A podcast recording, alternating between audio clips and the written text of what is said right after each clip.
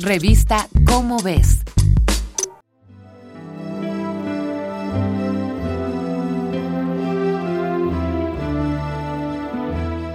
En 1864, el mundo conoció una de las novelas más reconocibles y fantásticas del autor francés Julio Verne, Viaje al centro de la Tierra. La novela cuenta la expedición fantástica del profesor de mineralogía Otto Lidenbrock, su sobrino Axel y el misterioso Hans que funge como guía, a través de intrincados túneles que buscan llegar al núcleo mismo del planeta.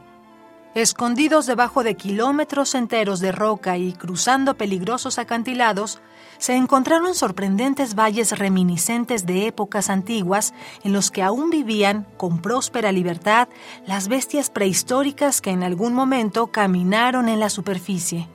A través de esta novela, Julio Verne deja volar su imaginación para explicarse a sí mismo qué puede haber bajo la superficie terrestre, siendo este un planeta tan inmenso. Actualmente, los científicos tienen la respuesta. Rocas, rocas y más rocas, en todas sus formas y presentaciones.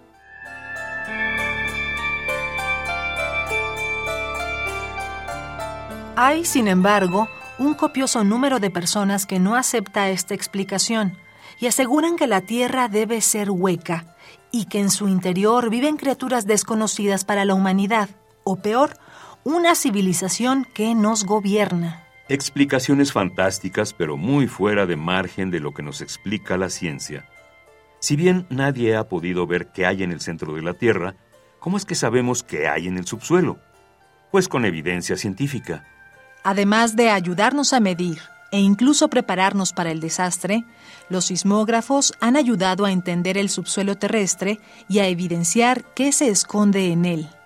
En términos sencillos, es como tener un sonar que atraviesa la piedra.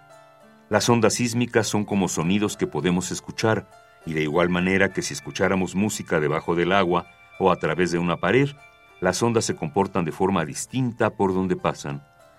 Así es como diversos científicos han encontrado cambios en el comportamiento de las ondas a distintas profundidades.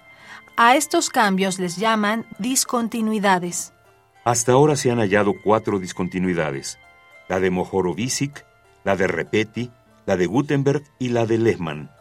Todas encuentran roca o roca fundida, pero nunca vacío o aire, de lo cual se deduce que la Tierra no está hueca.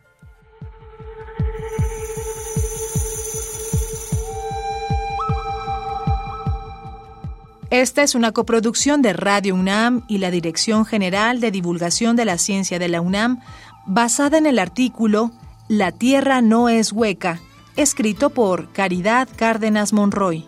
Si deseas saber más sobre el subsuelo terrestre, consulta la revista Cómo ves, la publicación mensual de divulgación científica de la UNAM.